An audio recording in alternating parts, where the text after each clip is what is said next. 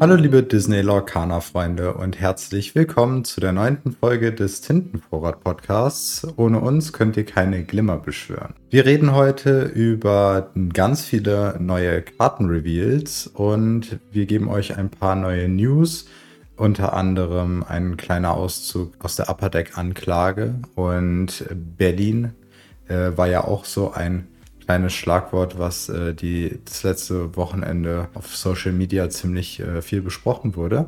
Da werden wir euch auch ein Update geben, weil wir war, beide waren ja da. Und ja, wie gesagt, dann gibt es noch eine Menge Karten, die wir zu besprechen haben. Dementsprechend wird das der Inhalt der heutigen Episode sein. Hallo Martin. Hallo Raphael. Egal was ihr braucht, sie hops einfach. Lorcaner News. Sogar die, die noch gar nicht laufen sind. Ja, ganz kurz, Upper Deck wollen wir uns gar nicht zu lange drüber auslassen, da wir auch keine Anwälte sind und das amerikanische Rechtssystem sowieso nicht gerade unsere Stärke ist. Letztendlich das Wichtigste, was es da gibt, ist ähm, Ravensburger und auch Ryan Miller persönlich haben die Klage zum einen an das ähm, Landesgericht, also State Court, ähm, überführen lassen oder den Antrag dafür gestellt und andererseits aber auch die Klage abgewiesen als letztendlich substanzlos. Wie das jetzt weitergeht, steht den Sternen. Erstmal heißt das sozusagen dieser Move, es wird dauern. Genau, also eigentlich wie es immer bei solchen Sachen ist, wenn es um zwei große Unternehmen geht. Aber wir machen uns am besten keinen großen Kopf äh, darüber. Ich meine, das Thema ist ja auch ein bisschen wieder in Vergessenheit geraten, wo es vielleicht auch aktuell ein bisschen hingehört. Ähm, denn es steht was ganz Tolles vor der Tür, nämlich der Release dieses wundervollen Kartenspiels. Und äh, da wollen wir uns natürlich drauf freuen und uns die Stimmung nicht vermiesen lassen. Zumal jetzt dieser Move bedeutet, dass der Release eigentlich nicht mehr in Gefahr ist, weil das sind Prozesse, die dauern Monate und damit ist diese, sage ich mal, Angst, die einige hatten, vom Tisch. Genau, da war ja genau. auch der, der Punkt, dass äh, Upper Deck auch erstmal einen Antrag einreichen muss, bis äh, um, um im Prinzip das Spiel zu verschieben oder den Release zu verschieben und das haben die ja auch nicht gemacht. Also es wird äh, sehr schwierig oder es ist gar, praktisch gar nicht möglich, mehr den Release zu verschieben. Genau, das heißt für uns 18. August geht's los. Genau. Und ein bisschen Foreshadowing, würde ich fast sagen, haben wir bekommen, denn wir waren unter 98, wenn denn so viele da waren, anderen Content Creatoren und aber auch Presse in Berlin denn wir wurden von Ravensburger eingeladen in das Aletto Hotel am Potsdamer Platz und dort gab es ein exklusives Event, bei dem wir ein bisschen mit den ganzen anderen Leuten in die Welt von Lorcana eintauchen durften und ganz viele tolle Sachen erzählt wurden in zwei Parts. Der erste Part wäre hier der, den wir heute besprechen, nämlich die Sachen, worüber wir reden dürfen. Wir haben nämlich eine Non-Disclosure Agreement unterschrieben. Das bedeutet, wir dürfen über den zweiten Part äh, nicht sprechen bis zu einem bestimmten Zeitpunkt oder halt gar nicht. Aber in diesem Fall ist es halt bis zum 25. Ab da dürfen wir abends dann gegen 8, 9 Uhr ungefähr. Kann natürlich äh, sich alles verschieben. Anfangen über den zweiten Part zu sprechen, denn da waren ein paar coole, coole Sachen, die äh, noch nicht bekannt sind. Und im ersten Part ging es aber auch schon um sehr coole Sachen und da würde vielleicht der Martin uns ein bisschen was zu erzählen. Also es fing schon mal in dem Hotel erstmal richtig toll an. Ähm, wir haben einige Leute schon von vornherein getroffen, ähm, auch dann Gesichter gesehen, endlich, die wir ähm, ja vorher nur vom Schreiben kannten. Von abgesehen, auch Raphael und ich haben uns das erste Mal persönlich getroffen, dann noch mit dem Atem von Lorcania in meinem Hotel zum Einstimmen, eine kleine Runde Player-Match gespielt, ähm, bevor wir dann mit dem Taxi zum Hotel gefahren sind, wo die Veranstaltung war. Natürlich mit Proxys in dem Fall. Ja, das ähm, ja im Moment nicht anders. War natürlich auch der heißeste Tag des Jahres. Klar, 37 Grad, angenehm, luftig frisch. Es war super heiß, aber trotzdem ähm, schon von vornherein eine klasse Stimmung. Kam dann ins Hotel rein, dann war da schon ein Raum, wo der Eingang ein bisschen mit Lorcaner-Aufstellern geschmückt war. Und dann haben wir auch schon ein paar Leute, die wir von Ravensburger kennen, auch gesehen. Schönstes Detail, das hatte ja schon mal der Atem gezeigt von der Nürnberg-Messe, das NDA, also diese Verschwiegenheitserklärung haben wir dann unterschreiben müssen mit dem ja, epischen Stift von ähm, Ariel, den Ursula genommen hat, um Ariel ihre Stimme zu entreißen. Ähm, das war irgendwie so ein nettes Detail. Und als es dann um 17 Uhr losging, sind wir alle da reingekommen, gab es erstmal sechs verschiedene Cocktails, natürlich nicht alkoholisch, wie es das für Disney gehört. Alle schön in den Farben der sechs Tinten. Ähm, haben wir dann uns schon mal erfrischen dürfen, ein bisschen, sag ich mal, unter die Menge mischen, mit den Leuten reden. Das war mit einer ja auch der spannendsten Teile neben dem, was wir gesehen haben, all die Leute, die sich an dem Spiel interessiert sind, zu treffen, mit denen zu sprechen, Kontakte zu knüpfen. Das war dann schon mal ein super Einstieg. Und so nach einer halben Stunde ging es dann mit der eigentlichen Veranstaltung los. Und da erzählt euch mal ein bisschen Raphael, was da passiert ist. Ja, also zunächst einmal wollte ich nochmal anhängen, dass wir auch ähm, sehr, sehr viele bekannte Gesichter ähm, aus so unseren Kreisen noch gesehen haben. Also der Peer von Abenteuer Brettspiele, der ja den äh, Lorecast hat, ähm, auch ein Podcast, äh, in den ihr äh, gerne reinhören könnt. Ist auch ein ganz, äh, macht er auch ganz gut. Und dann auch noch ein paar andere Leute, die wir ja, auch. Genau.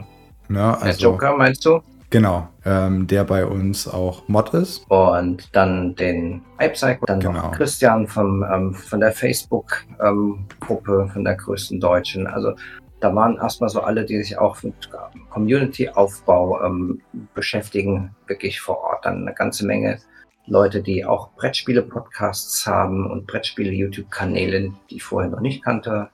Ja. Ein paar Ladenbesitzer, die auch in den Content reingehen wollen und natürlich auch eine Menge Sammelkartenspiele, Pros, die jetzt natürlich auf Lokana auch gespannt sind. Ja. Einige von Blood, Yu-Gi-Oh! und so weiter. Also ja. das war eine ganz bunte Mischung, was total spannend gemacht hat. Also da waren tatsächlich äh, ein paar ganz coole Leute, ähm, haben ein paar Namen zu nennen. Also wir haben zum Beispiel welche von, wie du schon meintest, Spieleläden äh, von den Battle Bears gesehen. Ähm, genau, da war der Chef der Ramonda, Genau. Total netter Typ. Also wer in der Nähe von Kaiserslautern wohnt, äh, ruhig mal dahin. Ähm, ich glaube, das ist eine coole Truppe. Genau, dann war noch äh, The Zero of Time da. Äh, es war ganz cool. Ich habe nicht äh, mit ihm geredet. Äh, hätte ich im Nachhinein vielleicht mal machen sollen.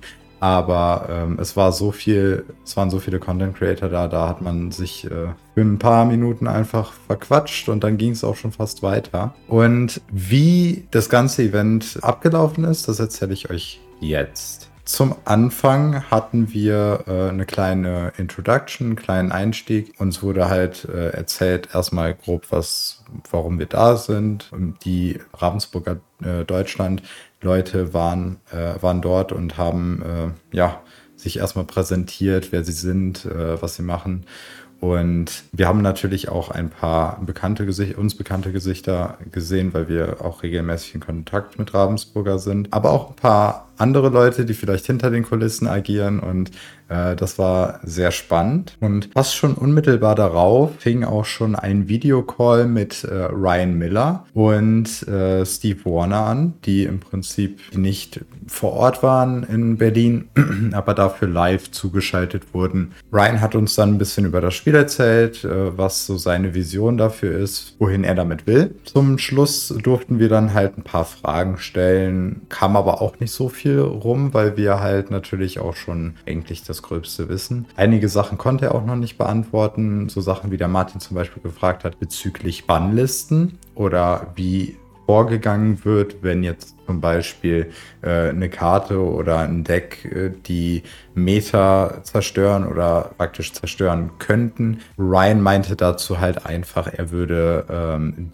Ravensburger würde auf jeden Fall ein, Dauer, äh, ein dauerndes Auge drauf werfen und äh, dann halt gegebenenfalls agieren und die ja, passenden Maßnahmen ergreifen. Genau, ansonsten zum Zukunft des Spiels ähm, haben sie gesagt, schon von vornherein können sie nichts beantworten, jetzt was Turniere etc. angeht, was natürlich viele äh, interessiert Alternate Arts oder, oder, oder. Das ist leider ähm, gleich von vornherein gesagt worden, dass es dazu nichts gibt. Und zu den normalen Sachen ähm, wussten natürlich schon ganz, ganz viele Leute, was ähm, hier mit Lokana schon am Start ist.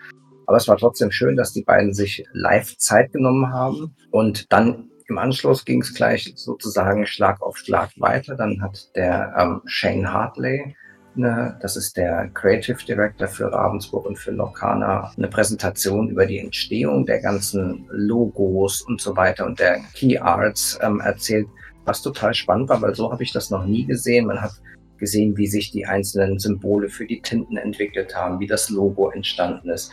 Also ganz, ganz viele tolle Details, die man so noch nicht gesehen hat. In einer, ich glaube, 20 Minuten hat er das erzählt. Das war richtig, richtig spannend. Ja, auf jeden Fall. Und danach, nachdem wir diese kleine Einführung oder diesen kleinen Blick hinter die Kulissen der Entstehung der Artstyles oder der ja, Logos von Lorcana bekommen haben, auch natürlich, äh, was hinter dem Illuminarium steckt und so weiter, äh, was da die Idee ist und wie dann das Design damit einfließt, hat uns sich Peter Brockhammer, einer der Artists von Lorcana, vorgestellt. Das ist ein äh, Artist aus Berlin. Ein bisschen darüber geredet, wie, wie es ist, für Ravensburger zu, zu arbeiten oder äh, Sachen zu erstellen. Und er hat uns auch eine Karte gezeigt, die wir jetzt natürlich auch mittlerweile kennen, für die er die Art äh, gemalt hat. Dann gab es auch coolerweise noch so ein paar Poster die er dann verteilt hat und unterschrieben hat für alle, die Interesse daran haben. Und wir haben uns natürlich ein paar geschnappt, auch für ein paar andere Content Creator, die wir kennen, wie zum Beispiel Jared. Der ähm, Peter erstens war ein total netter Typ, sehr natürlich, bescheiden, muss man auch sagen, der halt noch völlig überwältigt ist, dass er jetzt für Disney arbeitet. Der hat ja auch ähm, eine neue Karte, die wir nachher auch noch vorstellen, den ersten AOE-Zauber hier, Grab Your Swords, oder an die Waffen, wie es ja heißt. Ja, das war halt eigentlich total spannend, wie er so erzählt hat, wie das dann alles kam, wie er da zu Disney gekommen ist, dass das für ihn völlig überraschend war. Das ist eine sehr lustige Geschichte gewesen. Also ja, so nach dem Motto, er hat früher als Kind immer gerne ähm, Ariel gemalt und so. Immer mehr Jungfrauen, genau. Disney. Ja. Und äh, mal schauen, ob er dann auch noch ähm, eine Ariel ähm, jetzt in dem Setup bekommt. Ich weiß gar nicht, ob es noch eine geben wird, aber wäre ja für ihn ganz cool.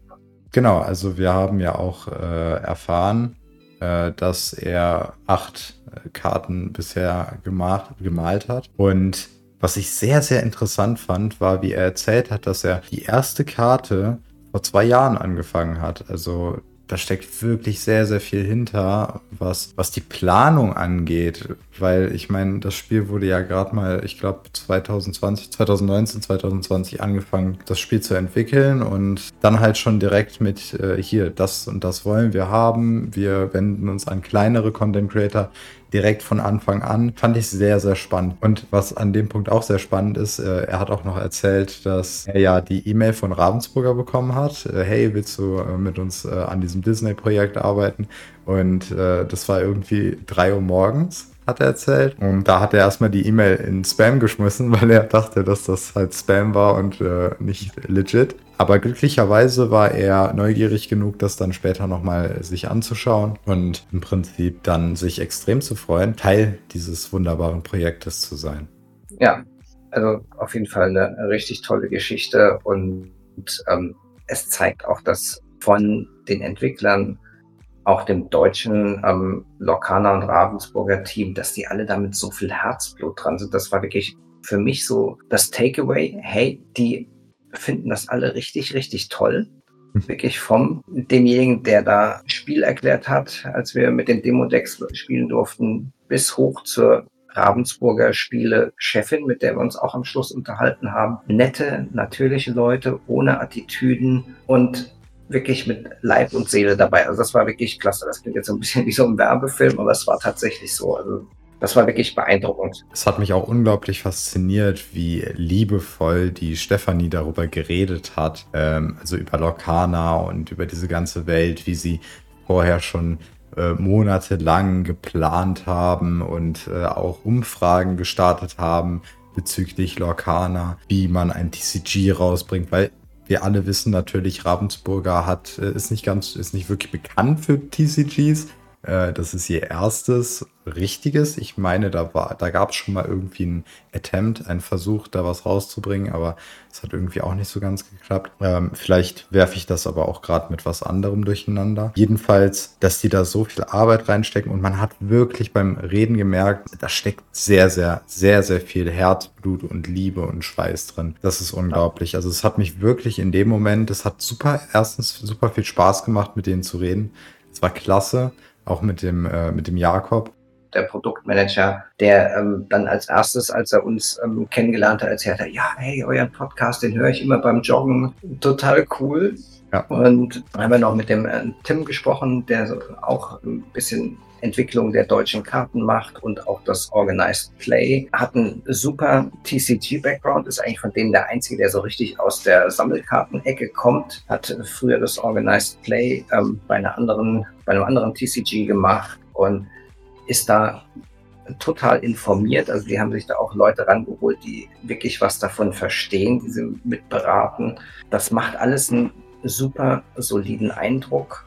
Ja. Und ähm, ja, was waren noch so kleine Details? Insgesamt die Detailfreundlichkeit dieses Events war klasse. Von den farbigen, angepassten Cocktails dann hinterher beim ähm, den ähm, Fingerfood war das auch farblich auch wieder auf die sechs Tinten abgestimmt. Dann bei den Accessoires, man hat mal die Playmats anfassen können, die sind von der Qualität echt gut.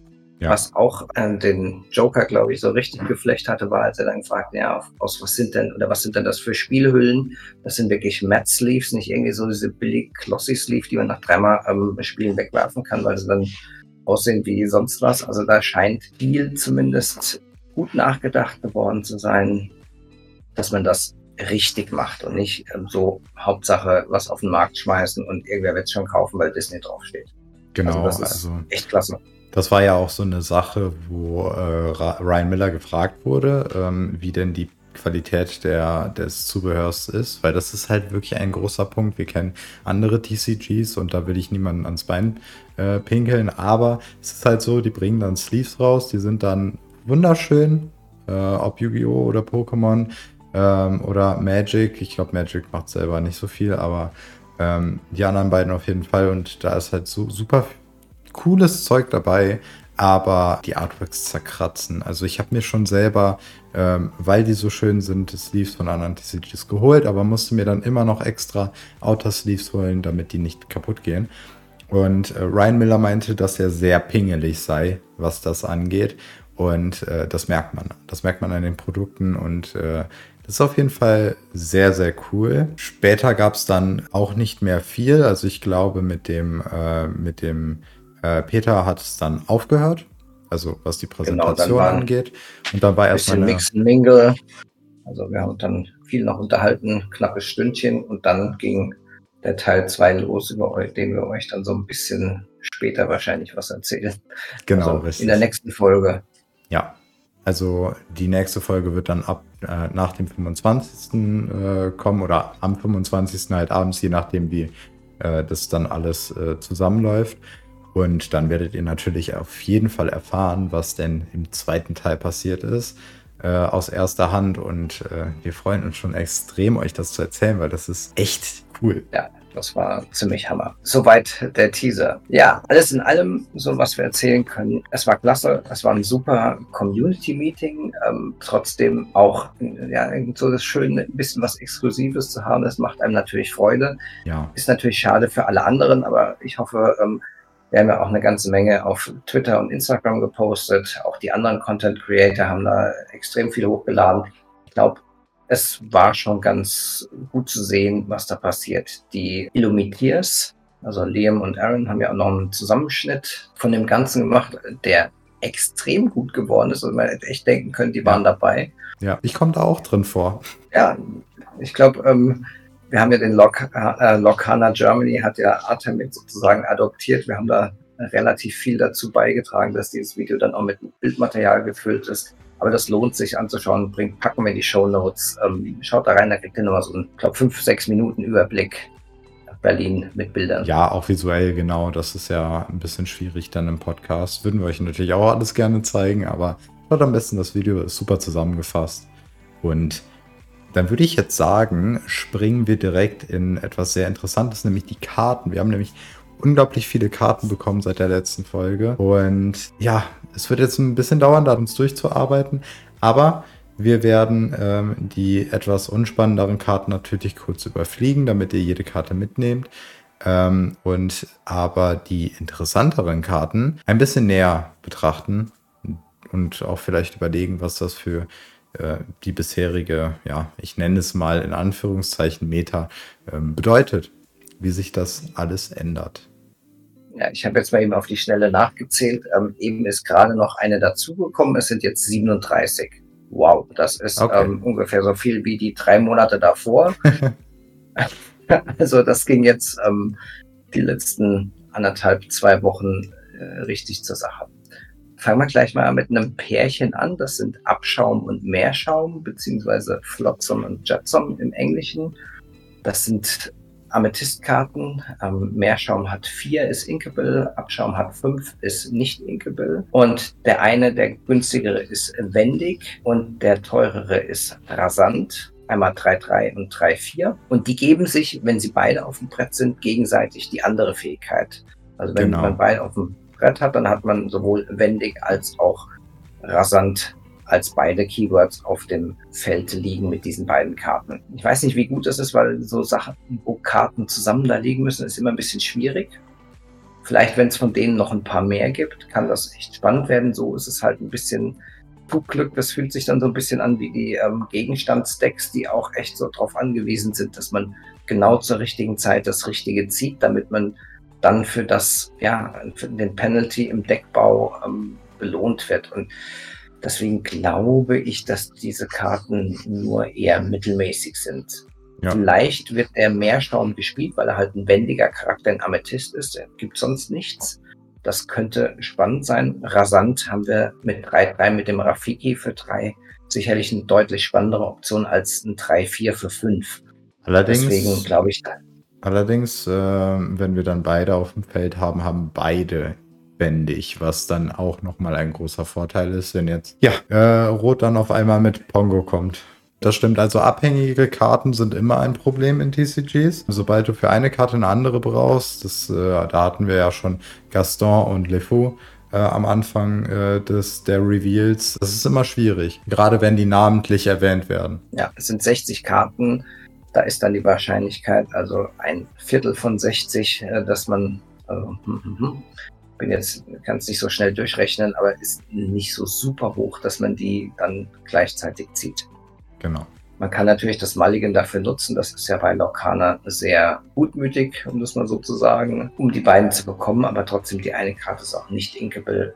Ich glaube, Meerschaum kann Spiel sehen, Abschaum eher nicht. Mhm, ja, und dann haben wir noch äh, eine weitere Karte. Ja, König Triton ist das dann. Ist insofern ähm, erwähnenswert, hat bisher die höchste Willenskraftzahl mit 9. 5 Angriff, ist ähm, in Saphir, kostet 7, ist Inkable 2 Legendenpunkte. Ja, ist halt eine Vanilla-Minion, großer Kerl, ein großer König, hat einen großen Willenskraftpool. Ist sicherlich nicht verkehrt. Also ist eine der besseren Vanilla-Karten. Aber nichts Besonderes. Aber ja. dann war die eine Karte, die erste, die wir von Peter Brockhammer gesehen haben, nehmt das Pferd. Das ist mal ähm, ja, ein richtiger Game Changer, wie man so schön sagt, weil es ein ganz ein Effekt ist, der wir so noch nicht so richtig hatten. Ja, also ich habe ich hab die Karte auch gespielt im, äh, in den Proxys. Nehmt das Schwert ist auf jeden Fall extrem krass. Also gerade wenn du ein wenig noch bis Midgame wartest, bis der Gegner so ein bisschen sein Board aufgibt. Was macht die denn? Das musst du erst mal erzählen. Ah ja, natürlich. Also, äh, nehmt das Schwert, kostet fünf Ressourcen, also fünf ähm, Tinten ist nicht inkable, also man kann sie nicht in den Tintenvorrat reinpacken und ist eine Stahl Karte. Ist auch ein Lied. Und die Fähigkeit sagt, füge jedem gegnerischen Charakter zwei Schaden zu. Und äh, da komme ich jetzt wieder zu meinem Punkt. Wenn man bis Midgame wartet und der Gegner so ein bisschen sein Board aufbaut, gerade weil am Anfang sehr viele ähm, Charaktere gespielt werden, die zwei Willenskraft haben, und man die dann spielt, vielleicht noch die größeren Charaktere ein bisschen geschwächt hat im, im Zug davor oder im gleichen Zug mit äh, seinen eigenen Charakteren, dann ist das Board ganz schön schnell wieder leer. Vor allem gegen so die, was ja die in Anführungszeichen Meta ähm, in der letzten Zeit bestimmt hat. So Stitch-Decks, die ganz schnell äh, viele kleine Kreaturen aufs ähm, Feld hauen, die sind dann auch mal ratzfatz weg. Also ich habe das auch mal gespielt ähm, in Rubin Dahl und dann Goofy raushauen, in der nächsten Runde mit Goofy singen. Der kann dann auch nicht gleich vom Brett genommen werden, weil er ist ja wendig. Ja. Das hat sich schon echt ähm, richtig gut angefühlt, weil man dann auch auf sechs hochinken konnte. Dann auch noch eine neue Karte, die Tinkerbell oder Naseweiß. Ähm, gigantische Fee ist eine Blutgestalt aus Stahl 6, Inkable 4, 5, hat zwei Legendenpunkte und die macht halt auch nochmal locker flockig einen Schaden auf das ganze Brett. Nur bei den Gegnern wohlgemerkt. Und außerdem, wenn man sie noch auf eine kleine Tinkerbell drauf spielt und sie gleich angreifen kann und dann noch was Größeres übrig ist, greift die das halt noch an. Macht dann noch, wenn sie den Verband zwei Schaden als Fähigkeit, die immer wieder in der Challenge aktiviert werden kann. Also das ist schon mal eine richtig, richtig gute Karte. Und da habe ich auch den Eindruck, dass die Super Rares als Flutgestalt also diese beiden Typen, Flutgestalten sowieso und auch die Super Rares, das sind so, glaube ich, die eigentlichen Stars des Sets. Ja. Die legendären, obwohl es ja eigentlich hieß, dass es komplexere Karten sind, ist, ähm, glaube ich, eher nicht, weil man sieht das hier auch bei der Nase weiß, die Textbox, da passt schon ein Flavortext gar nicht mehr rein und die ist extrem klein und vollgepackt.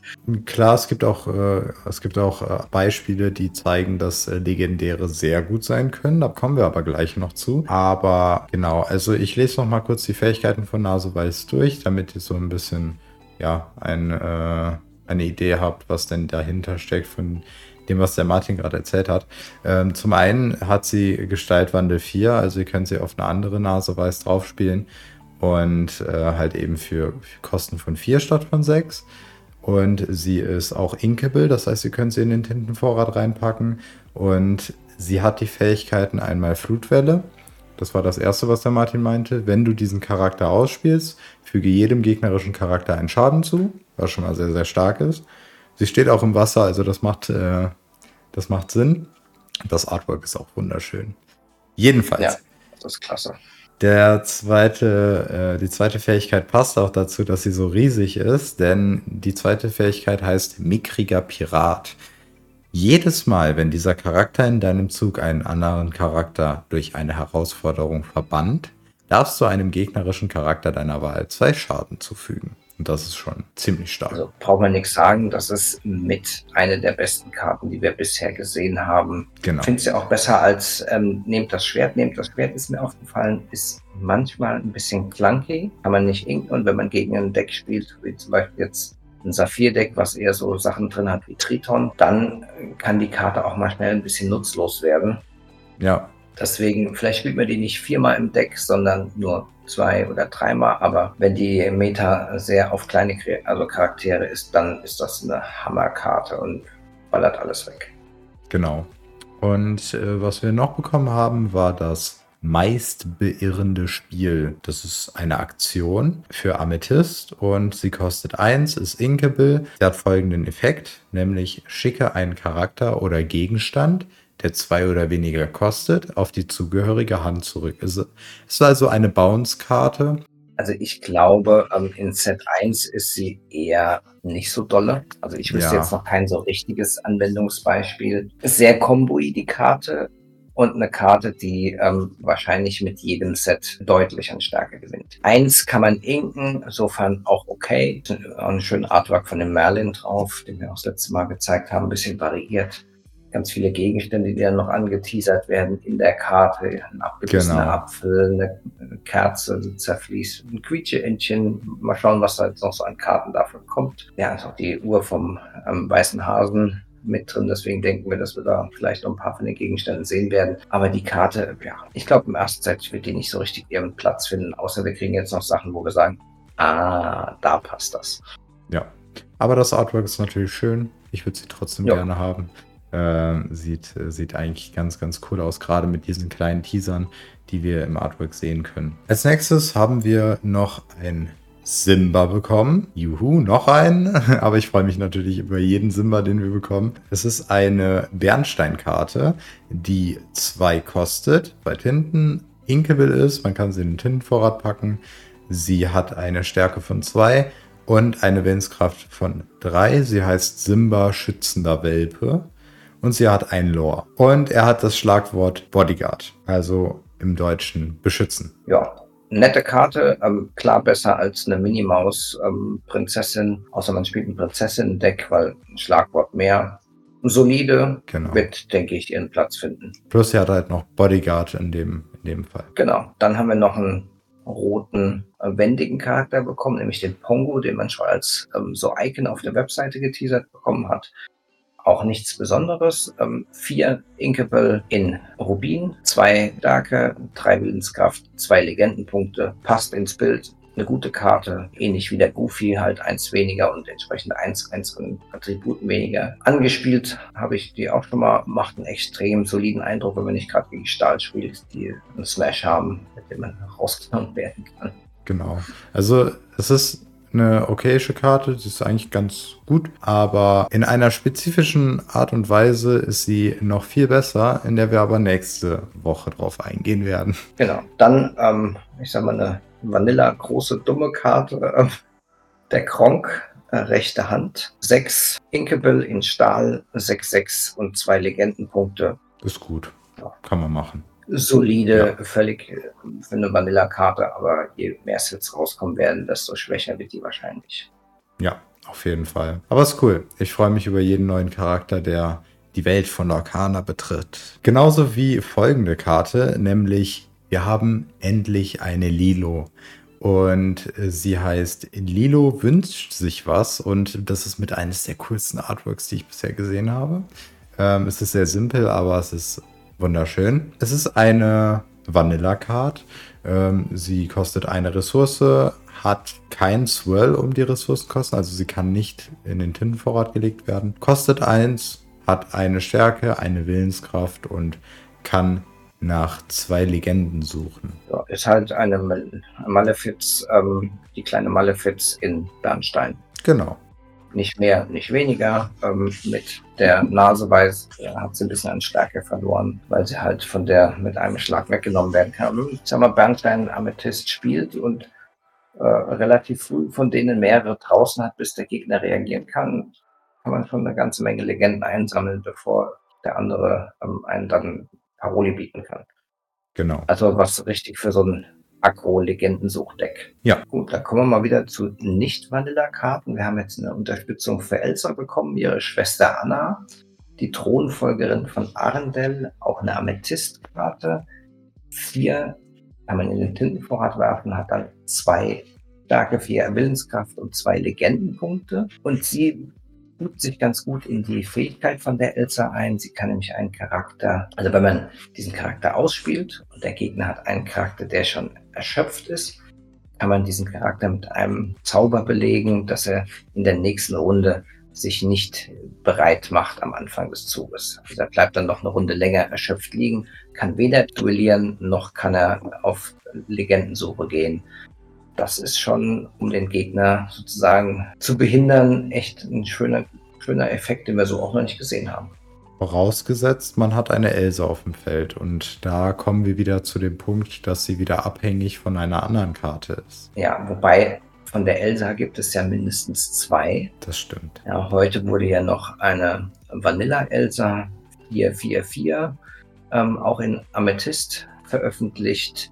Das ist die, damit wir die auch gleich ähm, sozusagen abgehakt haben, die Elsa Königin Regentin und die hat einen Legendenpunkt. Ja, Ist also- insofern als ähm, Vanilla interessant, weil sie vier Kategorien hat. Also sie ist Sagengestalt, Heldin, Königin und Zauberer oder Zauberin. Wie wir wissen, können solche Eigenschaften irgendwann sehr, sehr wichtig werden, wie wir es aktuell bei, bei Prinzessin sehen oder halt eben bei Villains, genau, bei Schurken. Da sehen wir es ja aktuell auch mit Hades. Wie gesagt, Ja, ist noch nicht super ausspielbar alles, aber das kommt jetzt mit der Zeit. Es werden immer mehr gute Karten ähm, veröffentlicht und da baut sich schon überall in, in jeder, ja, sag ich jetzt mal, in jedem Territorium äh, eine Strategie auf und das ist sehr, sehr spannend zu beobachten. Ja, also es schließt sich langsam so das Bild und das macht echt Spaß mit jeder Karte. Überlegt wo findet die ihren Platz? Und es wird jeden Tag äh, komplexer, bisschen Schiss schon davor, weil das jetzt wirklich langsam so schnell so viele neue Optionen dazukommen, ähm, dass man fast gar nicht das richtig ausprobieren kann. Das stimmt. Dann machen wir weiter, ähm, bevor wir auf die Musikrichtung gehen, noch mit einem Charakter, dem Gaston, auf den wir auch ganz, ganz lange gewartet haben, wie viele erwartet haben, in Rubin. Und der ist ein zwei Tinten kostender Charakter, den man in den Tintenvorrat werfen kann. Er hat vier Stärke und zwei Verteidigung, einen Legendenpunkt, der allererste Charakter ohne Legendenpunkte.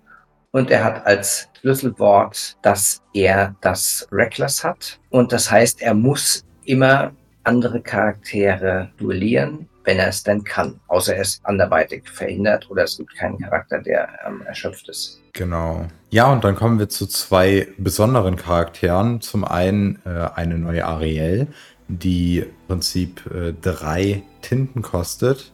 Man kann sie in den Tintenvorrat packen und sie hat eine Stärke von zwei und Willenskraft von drei und kann auch erkunden gehen für ein Lore. Aber sie hat ein neues Schlagwort mm, und zwar Singer oder Sänger. Singen. Oder ja. singen, genau. Singen heißt das, glaube ich, im Deutschen, im Englischen Singer. Und das ist ja auch das ähm, Schlagwort von unserer Karte, die wir veröffentlichen durften, von dem Sebastian. Und das heißt letztendlich, diese Karten können Lieder ausspielen für eine höhere Kosten, als ihre eigentlichen Kosten sind. Also bisher bei den zwei, die wir gesehen haben, ist es ähm, zwei höher, können sie singen, als sie ihre eigenen Kosten haben. Und bei der Ariel ist es besonders spannend, weil es gibt ja mit fünf, Legend äh, mit fünf Tintenkosten doch zum Beispiel sowas wie äh, Nimm dein Schwert als wirklich mächtige Zauber oder Let It Go. Ähm, das sind alles wirklich wahnsinnig potente Sprüche und die können die halt als relativ kleinen Charakter dann schon sagen, Runde vier spätestens kann man die dann ausspielen, wenn man so viel ist, vielleicht sogar noch eine Runde vorher. Genau, aber Ariel hat auch noch eine Fähigkeit äh, mit dabei, nämlich musikalisches Debüt. Sobald man oder wenn man diesen Charakter ausspielt, darf man sich die obersten vier Karten vom Deck anschauen und ein Lied davon auswählen und vorzeigen und den damit auf die Hand nehmen. Der Rest wird dann unter das Deck gelegt äh, in einer beliebigen Reihenfolge, was halt auch ziemlich gut sein kann, weil man bringt nicht nur einen eigentlich ziemlich guten Charakter aufs Feld, der ähm, Lieder, die teurer sind, als äh, sie es sein dürften, äh, spielen kann, sondern man kann sich direkt auch noch ein Lied raussuchen, wenn man denn genug hat und äh, das Glück hat, eins unter den obersten vier Karten zu finden. Das ist halt wie der Zauberspruch Be Our Guest, der schon normalerweise zwei kostet für Lieder. Bisschen spezieller, weil man deutlich weniger Lieder in einem Deck hat als Charaktere, aber letztendlich schon sehr mächtig, weil man einen Aufzieheffekt auf einer Karte hat, die schon sonst eigentlich äh, genug ähm, Stats mitbringt, dass sie auch so spielbar wäre. Also das ist, selbst ja. wenn man dann mal das ab und zu nicht trifft, ist die immer noch in Ordnung. Ja, und es ist nicht so, dass man total, dass man dann denkt, ah Mist, jetzt habe ich da kein Lied gefunden, war das alles für die Katze. Nee, die ist echt solide. Also ich glaube, eine der mächtigsten Karten ist auch wieder eine Super Rare. Das ähm, zieht sich so ein bisschen durch. Das sind echt Karten, die im Vergleich zu den anderen richtig Bums haben. Ja, auf jeden Fall. Und äh, genauso wie Sebastian halt auch eine ziemlich solide Karte ist. Äh, er kostet halt, wie gesagt, zwei. Ich weiß gar nicht, ob wir das schon gesagt haben. Ähm, er kostet okay. zwei. Man kann ihn in den Tintenvorrat packen. Äh, er ist auch eine Bernsteinkarte. Er hat zwei Stärke, zwei Willenskraft und kann äh, für eine Legende erkunden gehen. Und hat, wie gesagt, obwohl er zwei kostet, oder gerade weil er zwei kostet, hat er die Fähigkeit Singen 4. Kann also Lieder singen, die verlangen, von einem Vier-Kosten-Charakter gesungen zu werden. Also er singt sozusagen für unsere Ariel auf menschlichen Füßen. Genau, weil sie es nicht kann. Und dann extrem stark, wie ich finde, ähm, zu diesen ganzen Singen-Sachen ähm, ein neuer Gegenstand, auch in Bernstein, nämlich Ursulas Muschelhalskette, also da diese das Halsband, wo sie in der Schnecke ähm, Ariels Stimme eingefangen hat oder auch die anderen Stimmen. Und kostet drei, kann man nicht in Nintendo Forward spielen. okay, das ist ein bisschen Abschlag, weil sie halt extrem stark ist. Aber ihr, der Effekt dieser Muschel ist, jedes Mal, wenn du ein Lied ausspielst, darfst du ein, eine Tinte zahlen, um eine Karte zu ziehen. Das ist ähm, ja, stark. richtig, richtig stark. Schönes, simples Artwork, super Karte. Also wenn man so ein Leader-Deck spielt, dann spielt man die aber sowas von sicher. Ja, äh, von dem ganzen äh, Lead-Support kommen wir mal zu ähm, etwas anderem, nämlich äh, einer neuen Aktion, die wir in Rubin haben. Die heißt Fan the, Fa the Flames. Äh, ich habe da jetzt keine genaue deutsche Übersetzung. Jedenfalls kostet die eine Tinte und man kann sie aber auch in den Tintenvorrat reinpacken. Und äh, die Fähigkeit besagt, dass man einen, einen ausgewählten Charakter bereit machen kann. Aber dafür kann dieser Charakter für den Rest des Zuges nicht ähm, erkunden. Ja, also letztendlich heißt das ja im Umkehrschluss entweder ein Charakter, den ich nicht will, dass der Gegner ihn im nächsten Zug ähm, herausfordern kann, kann man davor schützen, indem man ihn wieder bereit macht. Oder man geht erst auf Legendensuche, macht einen Charakter wieder bereit und nimmt dann nochmal einen anderen Charakter mit diesem vom Gegner vom Feld. Genau. Oder singt ein Lied oder macht sonst noch irgendwas. Also ist, finde ich, eine der stärkeren Aktionen, weil sie erstens sehr günstig ist für einen coolen Effekt. Man kann es im Tintenvorrat werfen. Also ich glaube, die Karte, wo ich bisher von den Aktionen häufig gar nicht so begeistert war, die finde ich echt gut. Ja, und äh, dann machen wir auch direkt weiter mit einer weiteren Aktion, diesmal aber Saphir. Die kostet drei Tinten. Man kann diese aber allerdings nicht in den Tintenvorrat reinpacken. Und äh, sie heißt If It's Not Barock. Wenn es nicht barock ist, habe ich jetzt auch keine genaue Übersetzung, aber wird wahrscheinlich sowas ähnliches sein. Ähm, und die Fähigkeit besagt, dass man einen Gegenstand äh, von dem ja, Ablagestapel wieder auf die Hand nehmen kann. Und Gegenstände kriegt man sowieso aktuell relativ schwer nur vom Feld. Es gibt äh, ein oder zwei Karten, die das können, das Biest und ich glaube mittlerweile sind noch ein paar mehr raus. Aber äh, die nächste Aktionskarte, nämlich Break für zwei in Stahl, die letztendlich den Beast-Effekt hat, ist eine Tintenvorrat tintbare Karte und die macht einen Gegenstand kaputt. Genau, aber bis auf diese paar Karten ist es doch relativ schwer, Gegenstände wieder vom Feld zu bekommen. Und Gegenstände können sehr ja. stark werden, gerade wenn man die richtigen kombiniert und genug davon auf dem Feld hat. Und äh, dementsprechend ist es nochmal cooler, gerade weil die Prinzessinnen ja scheinbar doch relativ viel mit äh, Gegenständen machen werden, in Saphir so eine Karte zu sehen.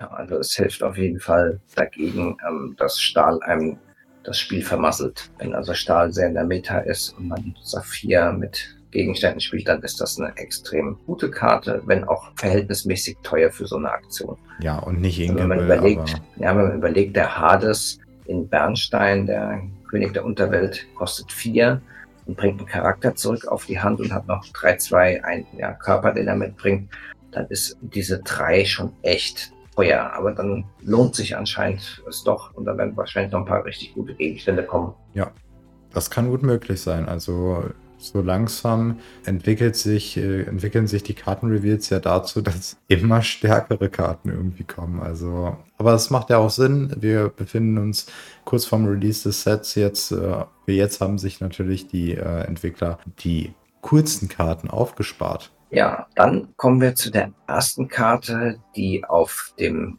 Event in Berlin veröffentlicht wurde, die wir dann auch ähm, mit den anderen direkt dort teilen durften.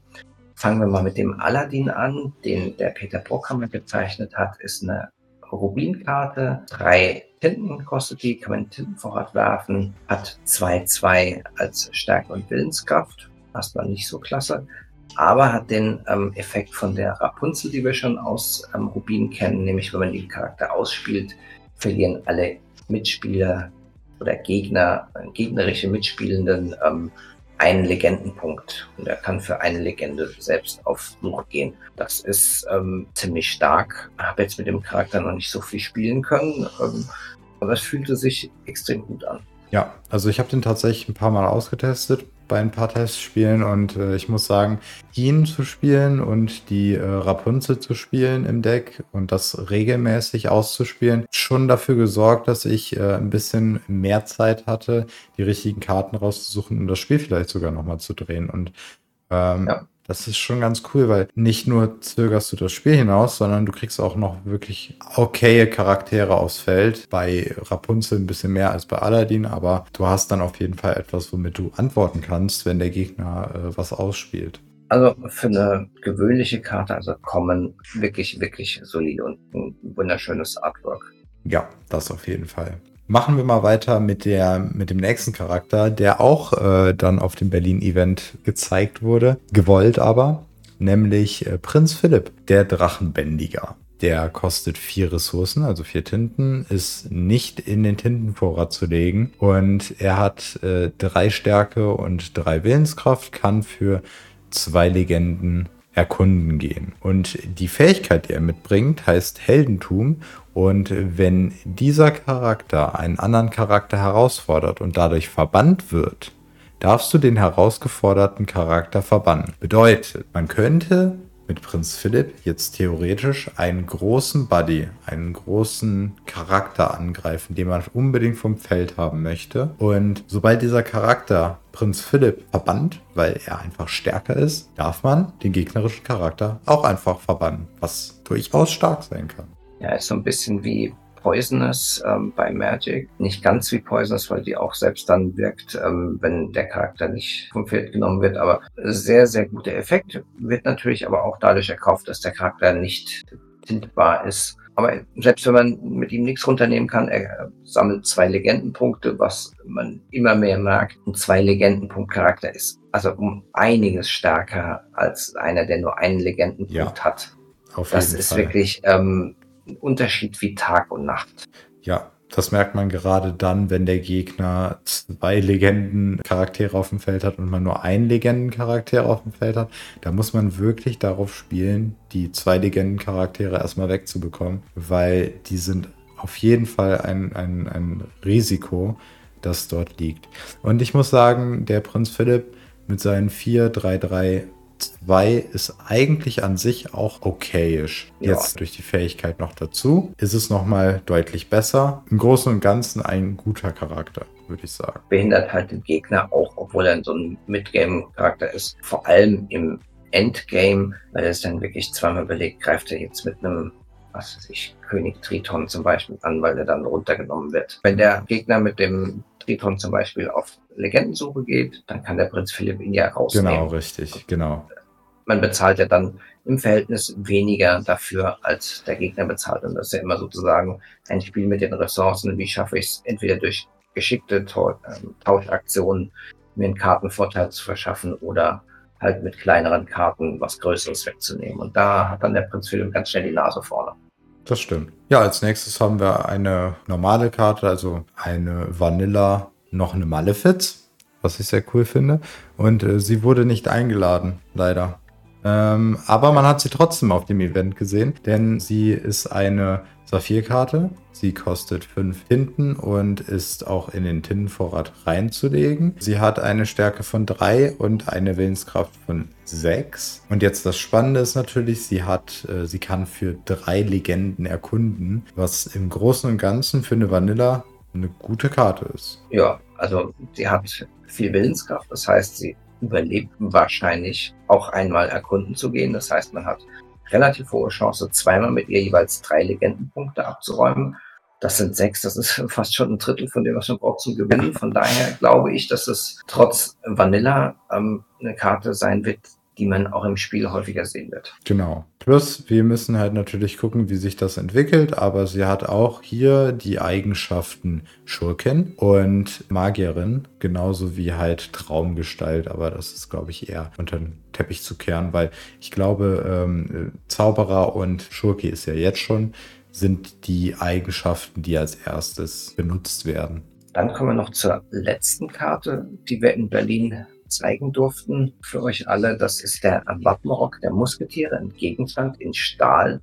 vier nicht tintbar und hat, wie sich das für Musketiere gehört, natürlich eine Fähigkeit, alle für einen, einer für alle. Und das ist jedes Mal, wenn ja einer deiner Charaktere mit Beschützen, also Bodyguard, verbannt wird, darfst du eine Karte ziehen. Keine extra Kosten. Ich würde sagen, ein Staple im Musketierdeck. Ja. Dann haben wir auch jetzt schon, denke ich, auch unseren TCG-Begriff für heute. Wow, das ist ein Dingelhopper.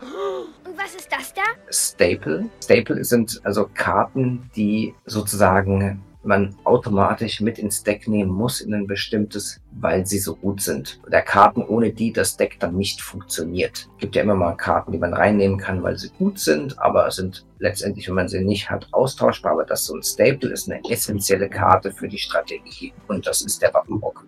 Also meistens sind Staples einfach auch Karten, die sehr einfach gehalten sind aber einen klaren Effekt haben, der einen enormen Vorteil bringt. Also ich würde sagen, so Karten, die einen Karten ziehen lassen für relativ wenig Ressourcen, sind auch auf jeden Fall Staples. Also sowas wie Friends on the Other Side wird auf jeden Fall ein Staple sein oder die ähm, Maleficent, die man spielt und dann eine Karte ziehen darf. Ja, oder sowas wie ähm, Fire the Cannons, ein Tinte mit für zwei Schaden, das wird auch ein Staple sein. Genau, und meistens packt man dann diese Karten in hohen Mengen in das Deck. Also bei Lorcana ist natürlich begrenzt auf vier. Dementsprechend, auch wenn es nicht in den Tintenvorrat legbar ist, kann ich mir vorstellen, dass die viermal gespielt wird, weil ihr dürft natürlich nicht vergessen, wenn ihr zwei oder drei davon auf dem Feld habt und ein Bodyguard oder Beschützencharakter entfernt wird, dürft ihr dann halt eben auch für jeden einzelnen Wappenrock der Musketiere eine neue Karte ziehen, was einen enormen Vorteil bringen kann und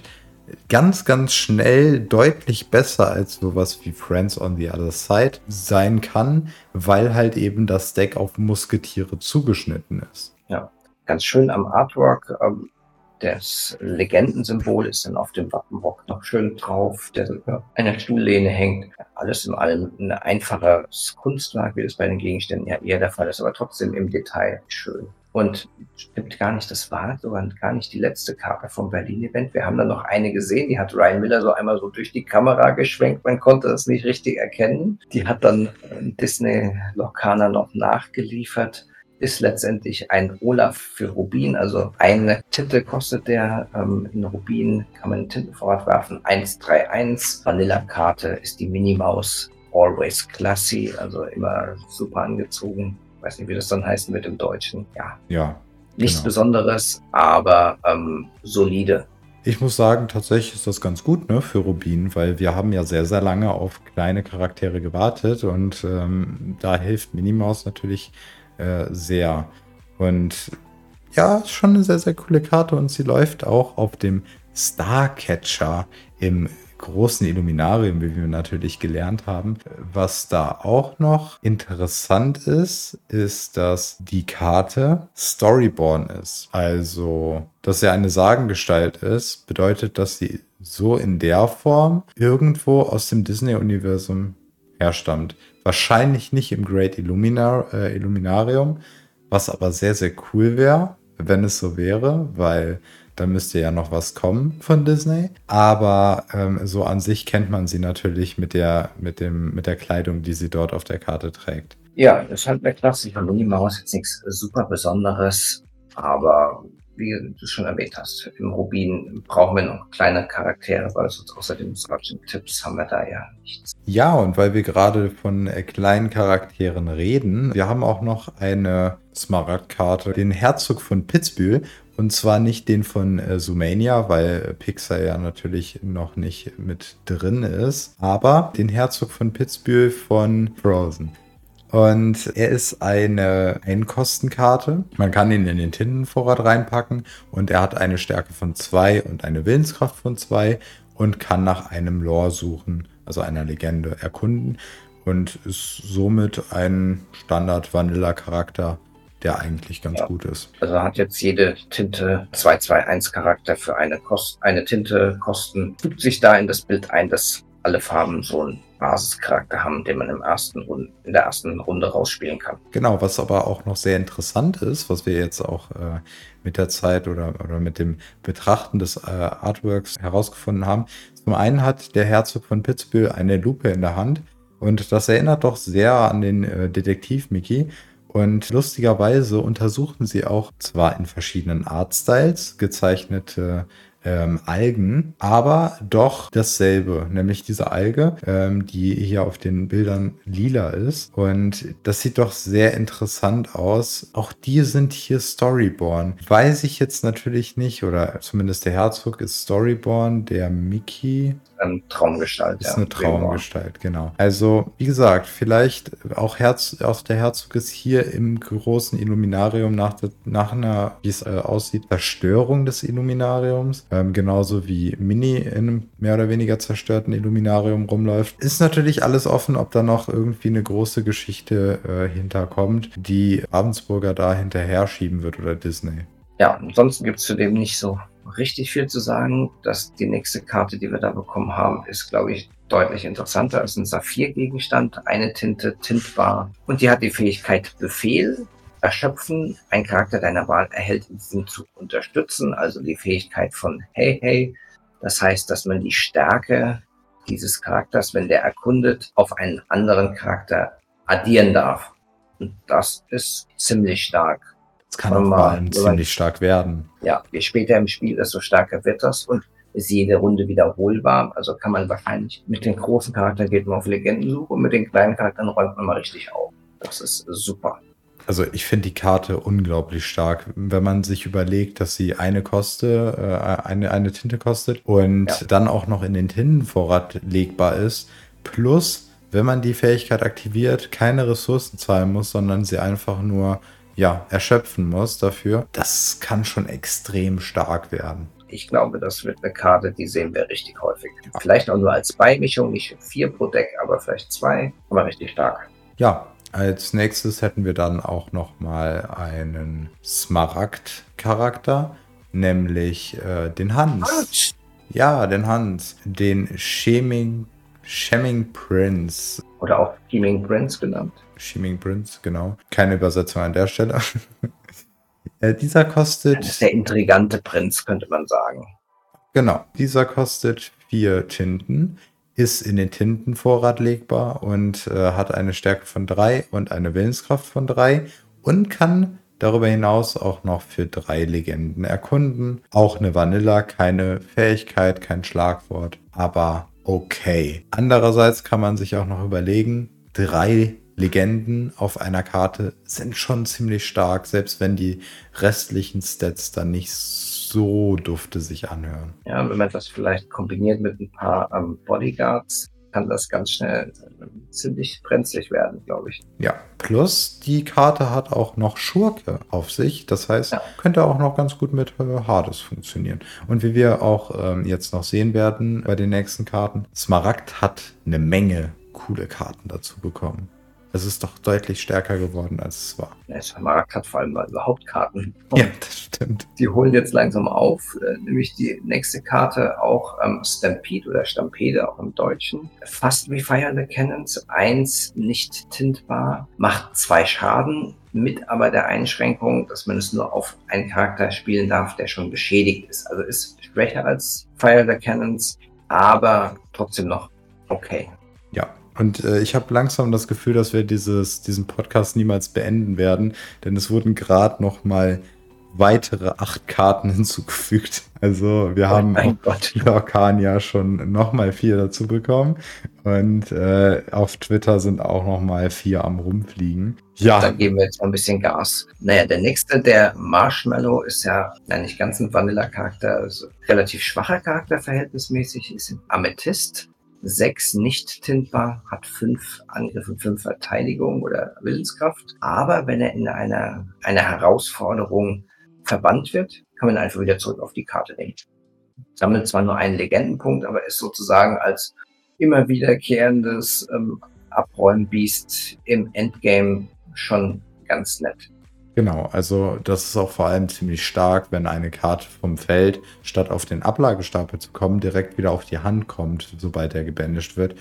Und klar, er hat jetzt zwar die Voraussetzung, dass er in einer Herausforderung gebändigt wird, um diesen Effekt aktivieren zu können, aber ist trotzdem schon ziemlich stark. Ich hätte mir in einer anderen Farbe gewünscht, weil Amethyst hat ja sowieso relativ viel Aufziehkarten. Ich hätte mir das vielleicht Oh ja. eher in Rubin oder Smaragd vielleicht Ja. gewünscht. Aber na gut, man kann nicht alles haben. Genau. Nächste Karte. Vicious Betrayal, also der üble Verrat.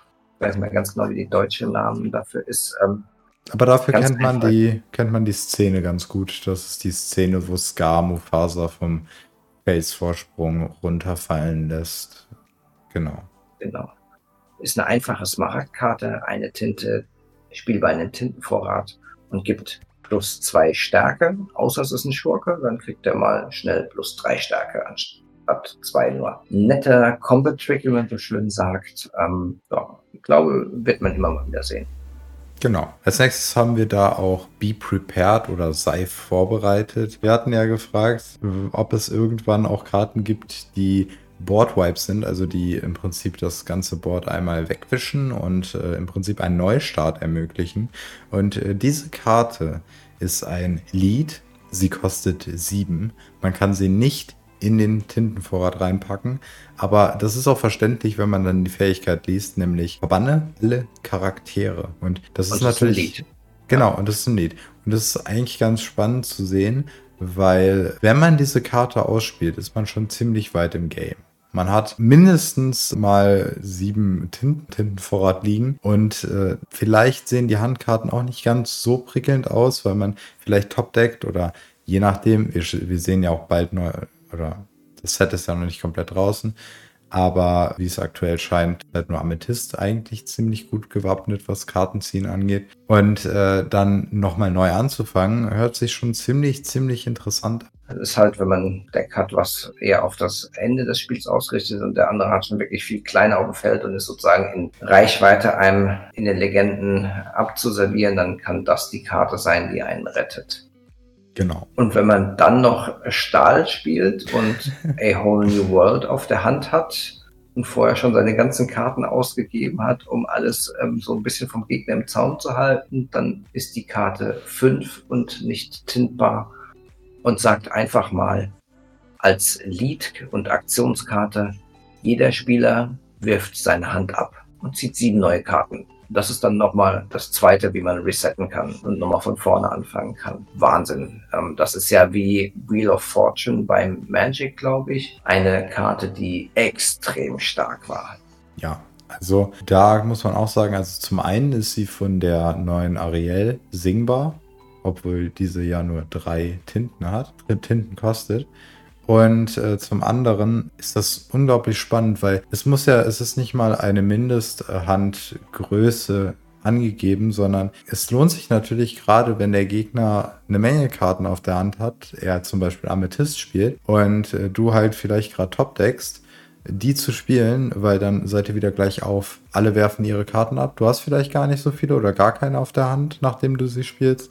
Und äh, ziehst einfach sieben neue Karten und dein Gegner bleibt bei seinen sieben und seine ganze Strategie, die er sich vielleicht auf seiner Hand aufgebaut hat, wird erstmal auf den Kopf gestellt, weil er sich dann eine neue aufbauen muss. Also ist, glaube ich, so ein Klassiker für eine schnelle Strategie, dass man einmal reset kann. Oder vielleicht sogar für ein Combo-Deck, ähm, dass man sagt, okay, ich habe jetzt nicht die Sachen auf der Hand, die ich haben will, einmal nochmal neu ziehen. Ich brauche andere Sachen, mit denen jetzt ich meine Combo fertigstelle zu den Karten, die ich jetzt schon auf dem Brett habe. Ja, und äh, an dieser Stelle würde ich dann vielleicht auch sagen, übernehmen wir die nächsten Karten im nächsten Podcast, wo wir auch über die NDA-Sachen reden. Es wird nämlich sonst, glaube ich, ein bisschen zu viel. Die Konzentration Ja. wird dann auch noch mal ein bisschen, ein bisschen mitgerissen. Wir werden die Folge mit dem NDA-Zeug auch ziemlich nah am 25., wenn nicht direkt sogar schon am 25. hochladen. Und dementsprechend, wenn diese Folge jetzt am Wochenende vielleicht rauskommt, dann äh, braucht ihr auch gar nicht so lange warten, weil der 25. ist der Dienstag und dann könnt ihr direkt weiterhören, was denn für viele neue Karten dazu gekommen sind. Es sind nämlich jetzt echt ein paar mehr geworden. Jetzt nur in dieser Ja. Stunde, die wir jetzt aufnehmen. Ja, da sind schon wieder zehn dazugekommen. Das ist Wahnsinn. Wie immer freuen wir uns, dass ihr uns heute zugehört habt und wir würden uns natürlich freuen, wenn wir uns beim nächsten Mal wiederhören. Mich findet ihr überall ähm, auf den sozialen Medien als Whippet-Place, das auf den üblichen Netzwerken. Bisher noch kein YouTube, aber vielleicht kommt das ja auch noch. Und Raphael, wo können wir dich finden? Ja, mich findet ihr auf den sozialen Medien äh, unter Lorcana Germany, ähm, also auf Instagram und auf Twitter.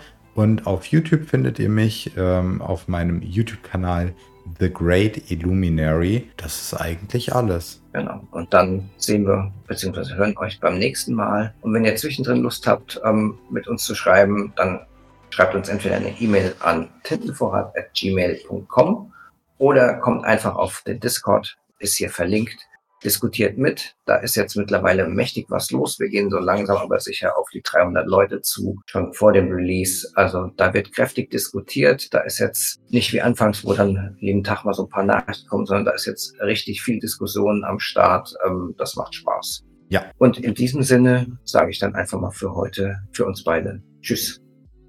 Du hast für uns beide gesagt. Dann vielen Dank fürs Zuhören. Tintenvorrat ist ein inoffizieller Fernpodcast für Disney Lorcaner und steht nicht im Zusammenhang mit der Walt Disney Company. Bis zum nächsten Mal.